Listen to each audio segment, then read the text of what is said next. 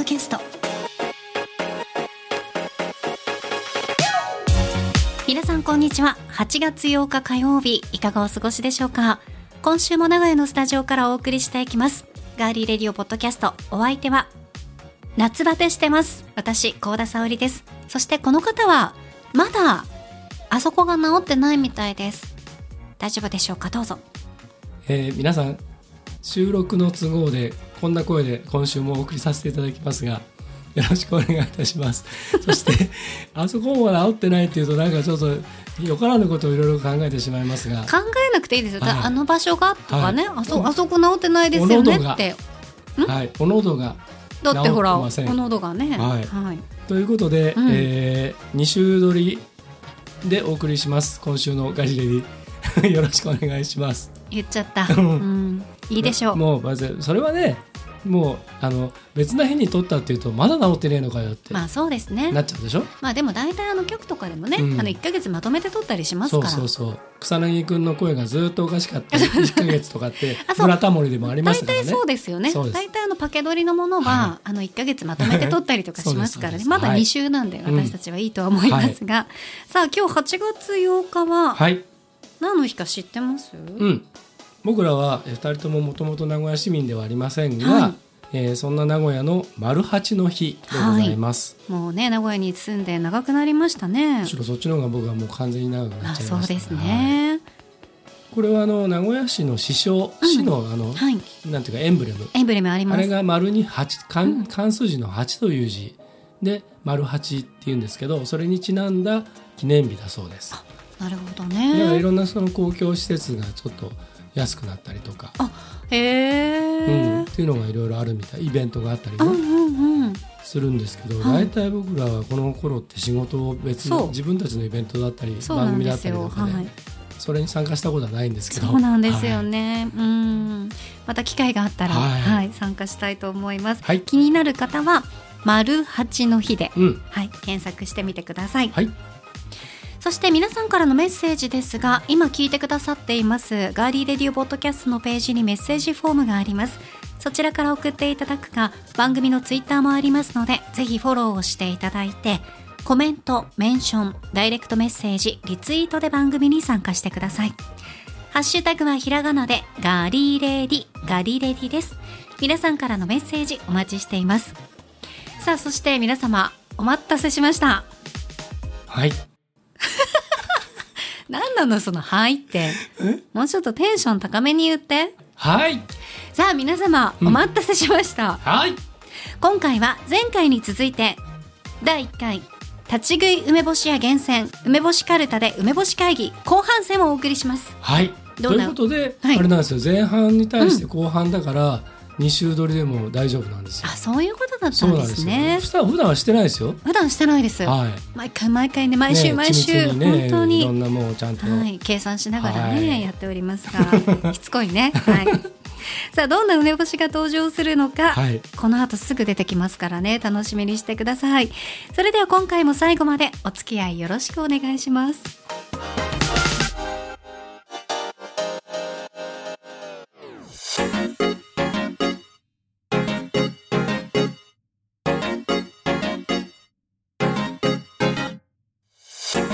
名古屋のスタジオからお送りしていますガーリーレディオポッドキャスト。ということでオープニングでご紹介しました今回は第1回立ち食い梅干し屋厳選梅干しカルタで梅干し会議後半戦をお送りします。はい。東京スカイツリーのふもとにある商業施設東京空町に出店されている立ち食い梅干し屋さん。全国から厳選された美味しい梅干しを文字通り立ち食いできるお店でオンラインストアでは梅干しカルタというネーミングで12種類の梅干しを自由に選んで購入できます。で先週もお伝えしたようにそこから私コーダが6種類を選んで今回購入したんですね、はい。で前半戦でご紹介したのは3選手です。はい。エントリーナンバー1はちみつ梅。エントリーナンバー2燻製梅。エントリーナンバー3からし梅太鼓。はいいずれも本当に美味しくてコーツつけがたかったですがはい。私たちが選んだ暫定1位はエントリーナンバー2燻製梅でした。もう満場一致ですね、はい。5点満点で はい。2人とも、はい。酒飲みにはっていう感じでしたけど、うんはい。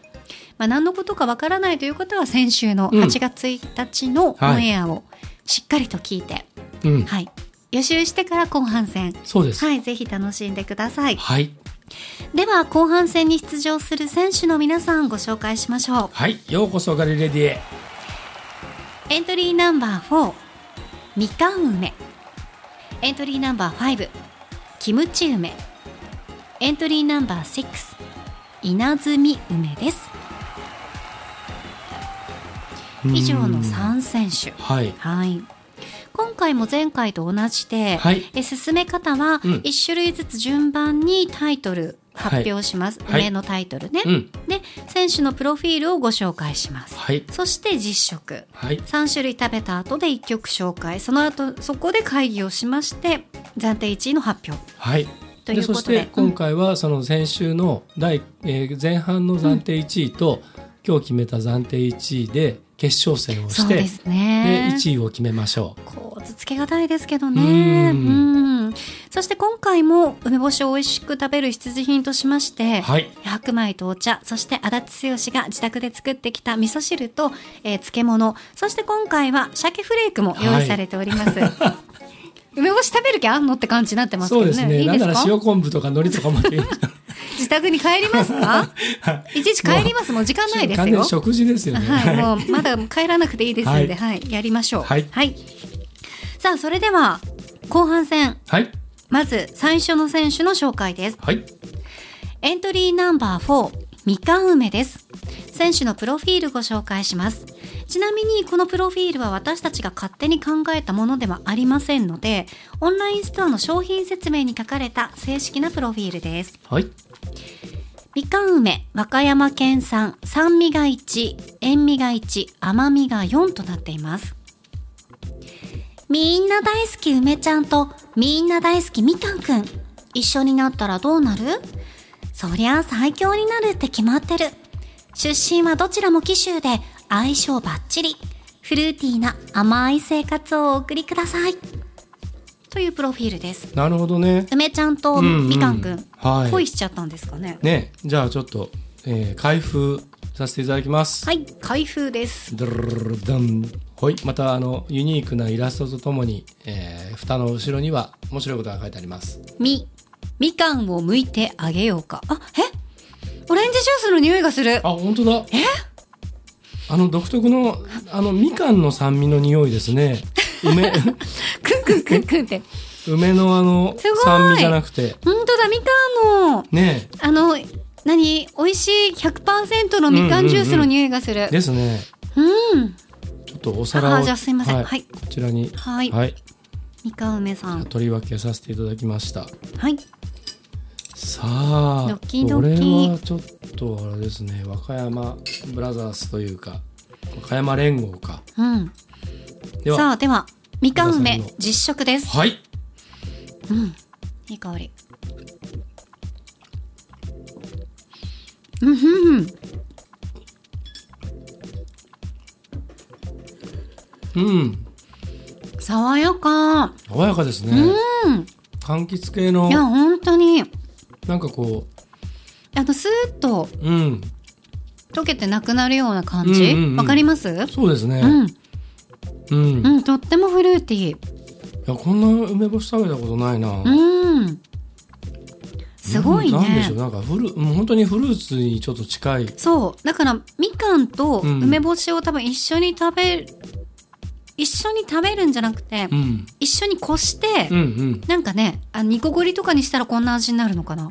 そうですねあの、ねなんだろうあっさりさっぱり。梅梅をうん。なんか初めてや、あのなんていうのフルーツとして今認識しました、はいはいはい。確かにそうですね。う。うん。ん。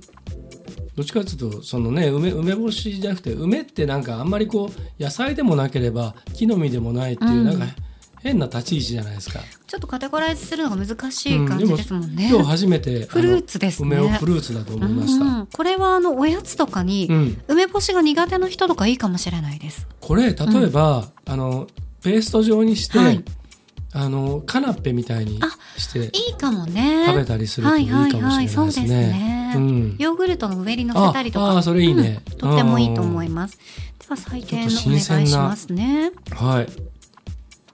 へえ梅干しのなんか世界観が広がったな。はうんですね、い。さあでは続いていきましょうか、はい。エントリーナンバー5キムチ梅ですうん。和歌山県産酸味が2塩味が3甘みが3ですじゃあプロフィール紹介しますねはい。キリンさんが好きです。でもキムチ梅さんの方がもっと好きです。これが食べた人が必ず言ってしまうセリフとされている。リピーター率堂々のナンバーワン。全く辛くなく一度食べたらやみつきの味を。キリンさんが好きです。はい、ということでん、ゾウさんも好きなんでしょうね、はいきっとね。これあの、んご存知ない方っているんですかね？ガリレーのリスナーの世代的にでも20代30代の人も聞いてるからそうですね。20代、30代の人の方がわ案外知わかるんじゃないですか？えわかるんですかね？20 30代の人はわかるんじゃないですか？ああ逆に？やってたまし。やってたはず。ああそう20代の子、今現在20 20歳ぐらいの子が小さい頃にもやってた気がする、CM とかで。うん引っうん越しだった？そうですそうです、うんはい 引っ越しだった。はいそうです、そうです。じゃあ、はい、開封お願いします。キムチ梅。ででででではいはい。内側に書かれているのはああ、キ。キムチを内緒で運んでる。いいの？内緒で運んで。あ、密輸ってことですか？ねえこれリュック、香りで分かっちゃうかもしれないですねうん私あのキムチ梅ははい。好きな韓国料理屋さんとか、はい。あの韓国の食材を扱ってるところとか、はい。あと韓国に行った時うん。に結構好きでうん。食べたり買ったりはするんですよ。はい。そこのお店の味が結構出るので、はい。使ってるキムチにそうなって。だね。うん。うん。では取れますか？ね。ちょっとなんかねうん、大ぶり梅ですね。が梅がしっかりしてるのかな、うんうんこれはうん。うんあごめんなさい。ちょっとちょっと先はい。出して。今までねあの全部ナイフで、うん。はい、はい。カットしていただいておりまして、はい。あ香りはまた鼻が詰まってきたかな香りがうん。キムチの香りちょっとしますね。うん。発酵食品のすね。匂いがしますね。それでは、はい。キムチ梅実食です、はい。いただきます。うん。うん美味しい、うんうんあこれはご飯ご飯すですね、はい。うん。これ好き。採点する前に好きって言っちゃった。だってリピーター率堂々ナンバーワンって書いてありますよ。いやーこれはうん。これそのままもうおかずで前が出ててもいいね。いいいいいい。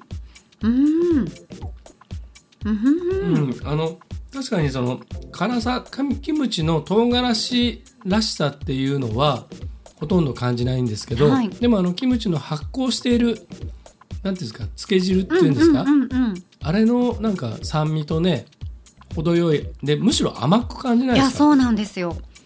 全く辛くないっていう意味が分かります、むしろ甘く感じます。うん、これはやっぱりうんこれはすごいすですね。リピーター率堂々ナンバーワンっていうのが。っていうが感じですね。いやプロフィールは嘘つかないですね。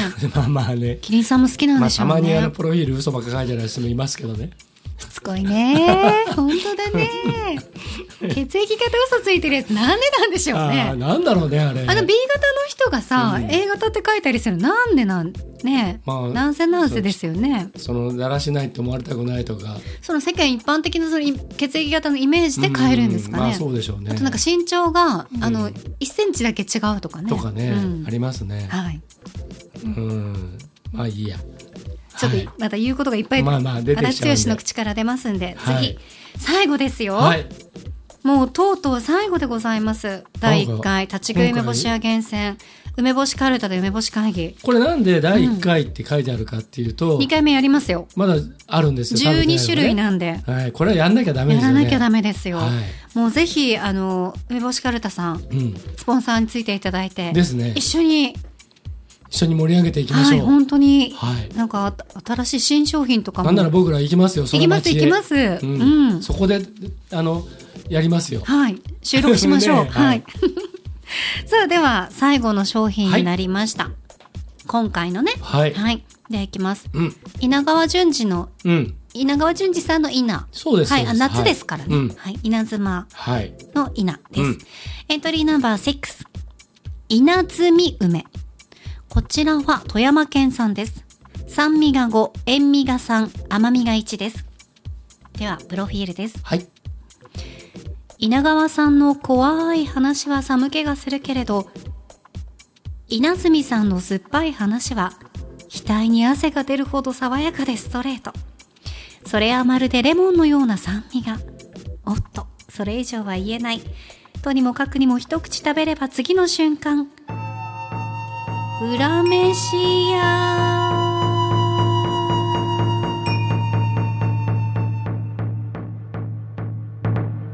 というプロフィールでした。なるほど。裏飯はもうちょっとあれなんですかね。でも裏裏がひらがなで、うん。飯は食べる飯なので、はい。まあこんな感じでいいですかね。大丈夫怖くなくてね、うん。はい、はい。では開封お願いします、はい。ででででで。お。はい。お願いします。これは何ですかね。なんかあの将棋の棋士の人みたいな。そうですね。将棋の駒みたいな。はい。はい。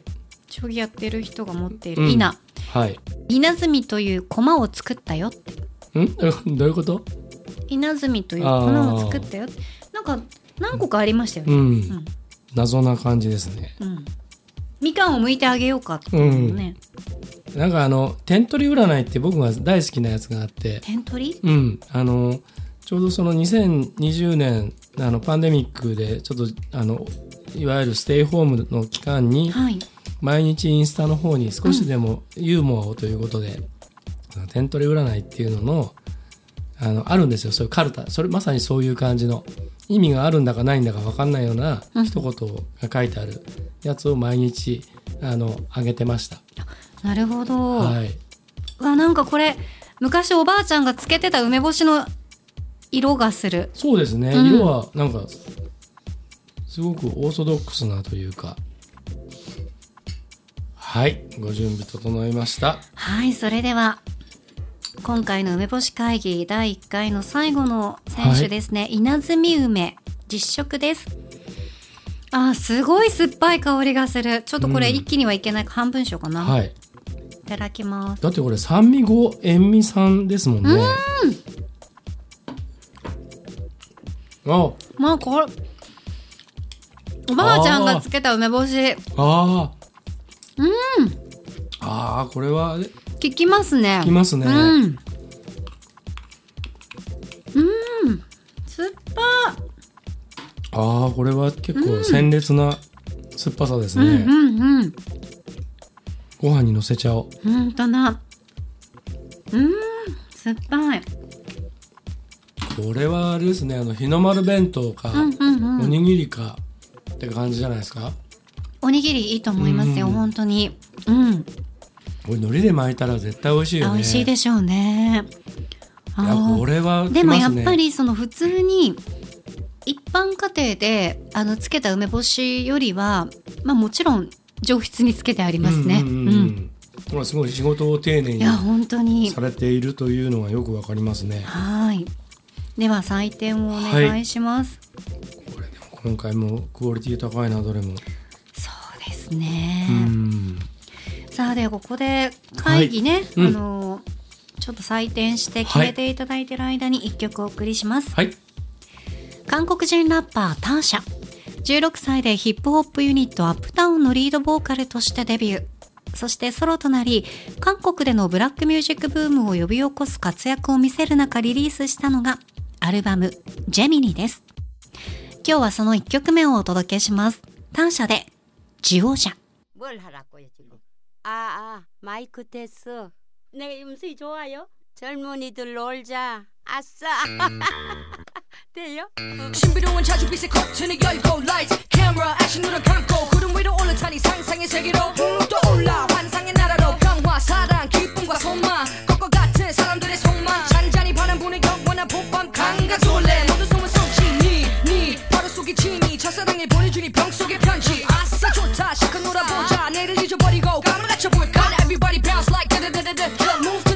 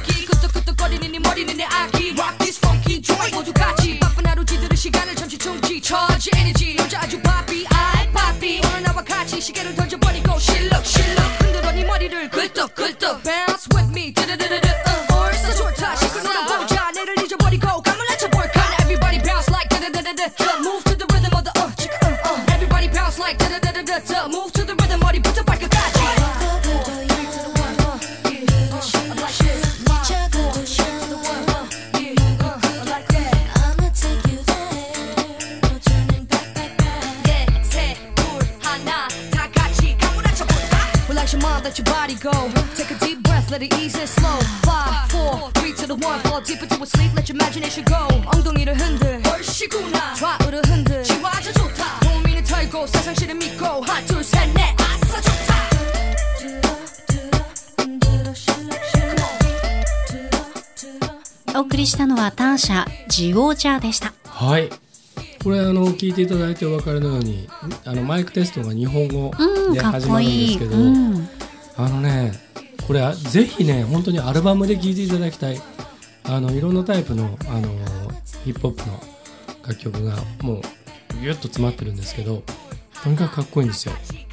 であの日本人のあのヒップホップとか R&B のアーティストたちも多数参加していてで大変才能のあるあのアーティストで僕もあのデビューしてアルバムもらってよく聴いてたり紹介してたりしたんですけどちょっとね所属事務所といろいろね契約問題があってね活動停止になっちゃって。多いですよね、うん。韓国もね。そうなんですよ。うんまああのーそれがね非常に悔やまれるところがあって、えー、と今はアメリカにいるのかな。で再始動が望まれるところなんですけれども、えーもしもしもまた新しい作品が届いたらガリレディではちょっとプッシュしていきたいなと思います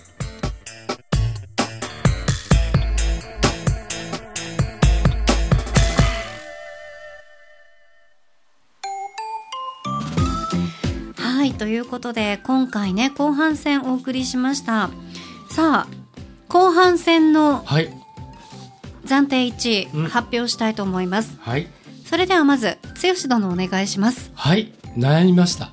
悩みましたけどあの実はあの1位なるのはもうこれしかないだろうっていうのは決まってるんですけどそのそれ以外の2つが今まで食べたことのない梅干しの世界をちょっと広げてくれたっていうのがあって、えーそれで悩みましたが、えー発表します。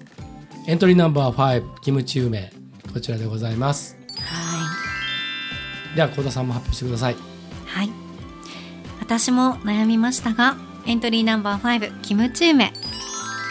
うーん。決めさせていただきましたこれは確かに本当にねリピーター率いや労働僕らの中でもすでにナンバーワンでしょうね。そうですね。もう一回食べたいもう一回食べたい。れですね、うん。何個か食べたはいい、まだありますか？ら食べましょう。はい。はい。はい、では前半がそうですね。私たちが、はい。えー1位に暫定に選んだのは三重県産の燻製梅、うん。そして今回1位に選んだキムチ梅。和歌山県産のキムチ梅。はい。さあこの2つの中でう、ん。うん。どうですかね？あのあのもうやっぱり後から食べたっていうのもあって、うん。キムチ梅の印象の方が鮮烈に残ってるんですけど、うんあの僕はガリレディ的にせっかくガリレディなので、えーあえてうん、お酒テーマの方にもちょっとうそうね振ってもうおきたいか燻な製梅にしますか。ーん。あのもうキムチ梅は確かにうまい。美味しい美味しい、うん。もうでもそれはほらみんなが分かってる、うんみんながね多分。みんなが多分だってだからリピーター率ナンバーワン。ナンバーワン、うん、だったらガリレディはこっち。行燻製梅推しでいきましょうかねね。今回はね。ははい。い、でぜひうん。今度お酒でやっぱり飲みたいじゃないですか。そうですね。ね。はい。ということで、はい。今回の、えー梅干し会議はい。第1回ですがはい。私たちが総合1位選びましたのは三重県産の燻製梅。はい。いぶされたものは何でもうまい。いやそんなことは決してないというね。手間は2倍クオリティは数千倍。燻製屋さんがいぶしてるからこのいぶしになってるんですよ、うんうん。ね。はい。ぜひ皆さんに召し上がっていただきたいと思います。はいさあ今回ですね紹介しました立ち食い梅干し屋さんのウェブサイトはガリガリの番組ブログとツイッターでリンクを載せておきます。東京空町のお店に行ける方はぜひ足を運んでいただいて、まあ、ちょっと行けないなという方はあの梅干しカルタのホームページオンラインストアチェックしていただきたいと思います、はい、これねあのサイトなかなかねあのちょっと面白い。面白いですサイトねだし、凝ってますよね。うんあのプロフィールもねよあの聞いていただいてお分かりのように、非常にユーモアが散りばめられているので、はい。ぜひあのチェックしてみてください。はい。第1回立ち食い梅干し屋厳選梅干しカルタで梅干し会議いかがでしたでしょうか？まあ次もねはい、どんな会議になるかぜひいろんな会議が開催されると思いますので皆さん次回の会議もお楽しみに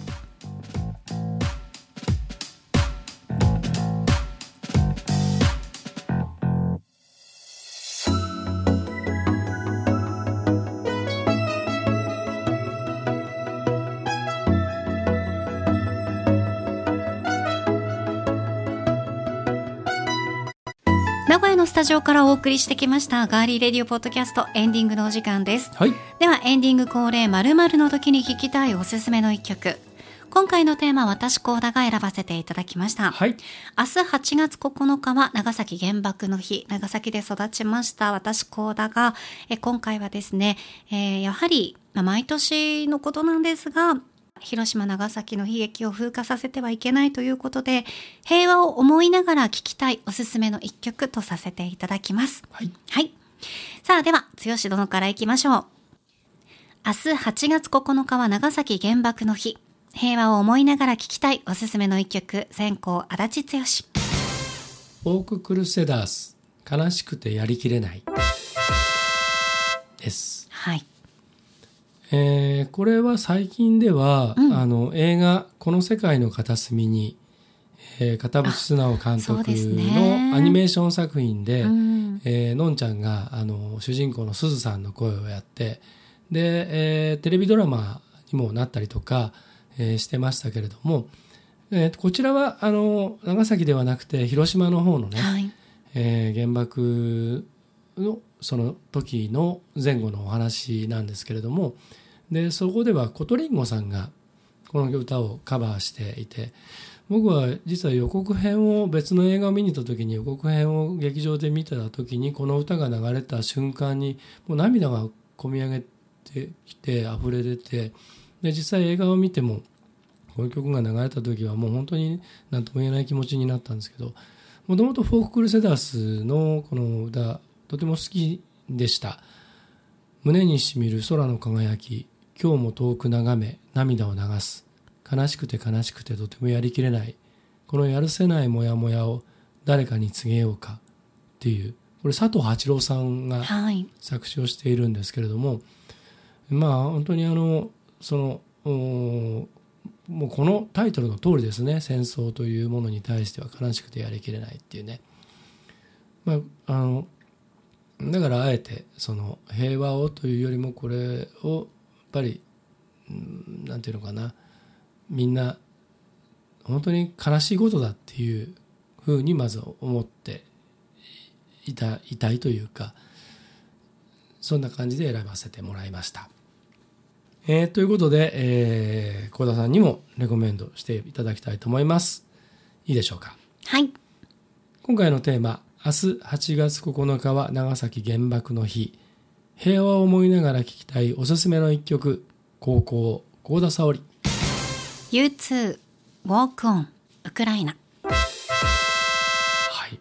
私も足立さんと同じで、あの、広島や長崎の原爆ということにだけではなくて、うん戦争ということに対して平和を思いながらうんというので選曲させてもらったんですけど、はい。U2 今年3月にリリースしたアルバム「えー、Song of Surrender」でも本当に今までの長いキャリアの中でもとってもいいアルバムだって言われてるアルバムでその中にもこの曲「Walk On」が収められてるんですけどウクライナの戦争に対しての気持ちも込めて歌っているので「Walk On ウクライナ」ってなってるんですが、実際にあの世界に大変なことが起こったりとかした時にいつでもあの U2 はこの曲いろんなとこで歌ったりとかみんなにあの提供したりとかしてたんですけど実際に東日本大震災の時にも U2 はこの楽曲を提供されたりしてたんですね。今回はロシア・ウクライナ戦争に向けてアレンジされたバージョンをご紹介したんですがやっぱりあのこういってなんていうんですかね一つのことだけに例えば戦争とかっていうことだけにこう頭がいっぱいで支配されてしまうと食べることもあの笑うことももちろんその娯楽として音楽を聴くっていうことも忘れてしまったりすると思うんですけど今はまた時代が違って少し昔のね時代とは違うのでそういった音楽こういう音楽に救われながら今戦時下を生き延びていらっしゃる方たちがいると思うとなんかとってもこの曲私はグッとくるものがあって、なので同じようなことを繰り返さないと誓っても繰り返してしまっている現状を改めて考えなければいけないですし、まあ、日本は今何ともないじゃんっていうんじゃないですよね。いろんな影響が来てますよね、生活という面での影響が出ているので、そういうところでやっぱり自分だけがが良ければいいっていう考え方でいろんな歪みが出てきて今の現状があると思うので、うん。人間関係だって、うん。ありえないその殺人事件だったりとか、ありえない隠蔽だったりとか、うん。本当にあねこんなことがあるのっていうようなことが本当にたくさん起こってるので、うん。そういう根本的なこと私だけがいいあなただけがいいじゃなくてちゃんと人を思いやって言い方とかもそうですし物の言い方つか伝え方もそうですけどそういうところから一つ一つから平和っていうものにつながるんだよって思いながら今日は特に今日明日ねそのまあこの8月の特に1ヶ月はそういうことを思いながら過ごしていきたいなと思っております。はいはい。さあ私たちがおすすめする音楽は Spotify のプレイリストガリレリレコメンド9でぜひ聴いてください。はい、ガリレリのポッドキャストとともにプレイリストもフォローして楽しんでくださいね。うんそして8月11日山の日。はいあ祝日ですねね忘れてました。ねはい、金曜日はガリレディナチュラルサイエンスラボ自然の科学フィーチャリング玲子先生の第6回です。はい8月のマンスリーテーマ水のパート2お送りします。どんな話を聞かせてもらえるか皆さんぜひ楽しみにしていてください。はい。さあそして次回は人気シリーズ。7月はなかったですからね、うん。トークテーママシンはい。の予定です。はい。はい。かっこ予定でございます。はい、ために貯めたなんかいろいろなトークのネタを。お互いお互いがね。はい。またそれスタッフさんがいろんなものを、僕ね、うん。ちょっとね一つだけあと新企画じゃないんですけど、うん。あのガリレディレコメンドミュージックのプレイバックあるじゃないですか、はい。あれを例えばあのその時の幸田さんのおすすめ僕のおすすめっていうのを4曲ずつぐらい持ち寄ったはい。そのなんかやつを一回やってみたいなと思って。どういうこと？あのあプレイバックは今まで紹介したものをまさにプレイバックで1ヶ月分まとめてやるじゃないですか。何年何月で、うん。もう本当にシンプルに音楽の。ああ、えっ、と、今までガリレディレコメンドで紹介した曲の中から4曲ぐらいを、うん、紹介してないやつ。もうテーマも何もなしで最近これ聞いてますみたいな。そういうことですね。4曲ぐらいをうんそう。適当にピックアップしてこいってこと、うんで適当に？そうそうそう。もうまさに本当に適当ではないですね。最近これ気に入ってますみたいなあのそういうなんていうか本当に純粋に音楽のなるほど。今今のってことですね。うんうんうん今自分が聴いてる曲とかを。近昔の曲だけど最近また聴いてるでも何でもいいんだけど、うううはいはいなんかはい。そういう音楽のそのなんていうかフリートークじゃないですけどミュージックプラストークではなく。うん、ミュージックプラストークにしてもいいんですけどね、うんうんうんうんうんあのできたらそれとノーマルバージョンと、はいはいはいまあ別にでき,、ま、できますから、うんうんうんそんなのもちょっとやりたいなって最思って近ちょっとたんですね思ってます。あはいわかりました。またその時はお声掛けください。はい。はい、今週も最後までお付き合いいただきましてどうもありがとうございました。梅干し会議。とっても甘くてうん、酸っぱい。ちょっとだけはい。辛い。そんな時間を過ごさせていただきましたね。年内に第2回必ず多あ、分やりましょう。やりまそうですね。はいはい、楽しみです。今週も最後までお付き合いいただきましてありがとうございました。ガーリーレディオポッドキャスト、ここまでのお相手は？ディレクターの足立でした。そして私、高田沙織でした。では、来週もお楽しみに。